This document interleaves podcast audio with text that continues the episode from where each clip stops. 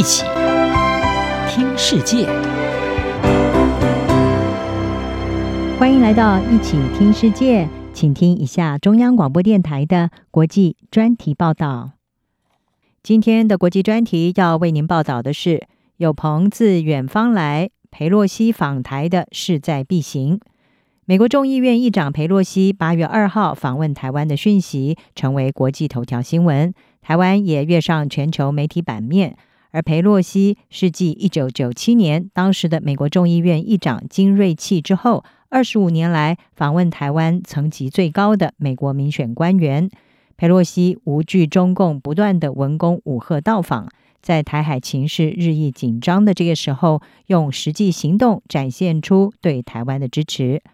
事实上，裴洛西并不是第一位访台的美国众议院议长，国会代表团也常常的访台，包括政府阁员也不乏访台的例子，像是先前美国卫生部长艾萨在二零二零年就曾经在台北会晤总统蔡英文。然而，裴洛西在美国政坛的重要性，还有他浓厚的捍卫民主色彩，也让他这一次的到访意义非凡。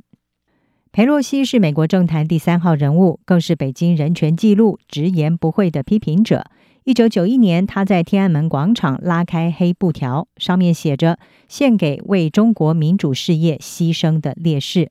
二零零九年，他并且亲手递交信函给当时的中国国家主席胡锦涛，呼吁要释放政治犯。他曾经会见支持民主的异议人士，还有西藏精神领袖达赖喇嘛。同时，也支持二零一九年香港的民主抗议活动，这些都让他这一次访问台湾格外的受到中国关注。特别是裴洛西访问台湾，正好是中国解放军在八月一号庆祝建军周年，还有中共高层八月份举行北戴河会议，为今年秋天的中共二十大铺路的时候。因此，裴洛西这一次的访台，对习近平是构成了考验。因为他既要有力的回应，同时也要避免引发全面的冲突。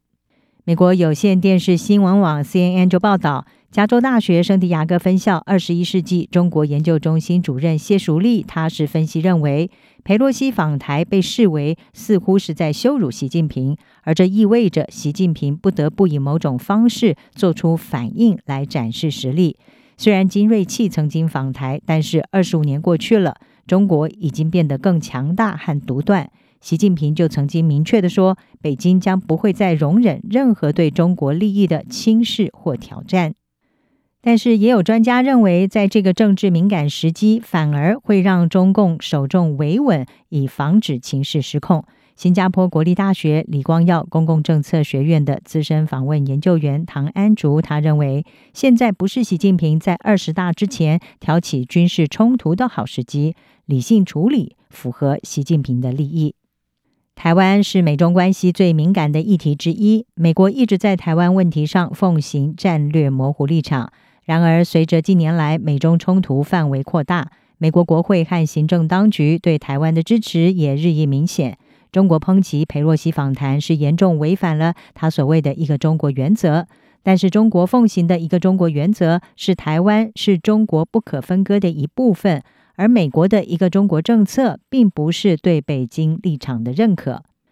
事实上，美国国会在一九七九年通过《台湾关系法》，明确地指出会向台湾提供防御性武器，抵抗任何诉诸武力或使用高压手段危及台湾人民安全和社会经济制度的行动。作为一个中国政策的一部分，华府和台湾始终维持着良好的非官方关系，包括继续地向台湾出售武器。帮助台湾提升自我防卫能力，而双边也有越来越多的交流。根据 CNN 的统计，自从美国前总统川普在二零一八年三月签署《台湾旅行法》，鼓励美台各级官员互访以来，美国官员和议员已经展开二十多次的台湾行程。虽然中共升高台海紧张态势，企图要胁迫裴洛西放弃他的台湾行，甚至大规模的进行军演。但是，传统基金会亚洲研究中心主任罗曼他认为，美国总统拜登应该要明确的表态，华府会持续的展现对台湾的支持。因为如果裴洛西此行受阻的话，那将会是美国在亚洲领导地位下降的一个可怕迹象。美国企业研究所研究员施密特他也认为，如果裴洛西这次访台受阻成功的话，就会被认为是习近平的胜利，而美国的盟友将会怀疑华府在因应中国挑战的时候到底有多认真。对于抱持观望态度的国家，可能传递出的讯息就是美国能够被欺负。前白宫国安会亚洲事务资深主任、美国和平研究所的特别顾问麦爱文他说，他认为在台湾议题上。美国需要少说多做，重点应该是去威折北京，因为《台湾关系法》已经清楚地表明，以非和平方式决定台湾未来的任何努力，美国将视之为对西太平洋地区和平和安全构成了威胁，而且是美国的严重关切。美国应该要时刻的提醒中国官员这一点。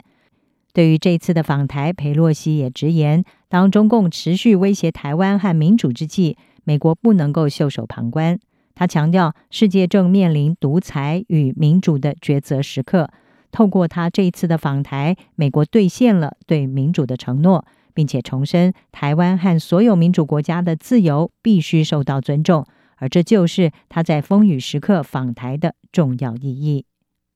以上专题由吴宁康编撰，还请播报。谢谢您的收听。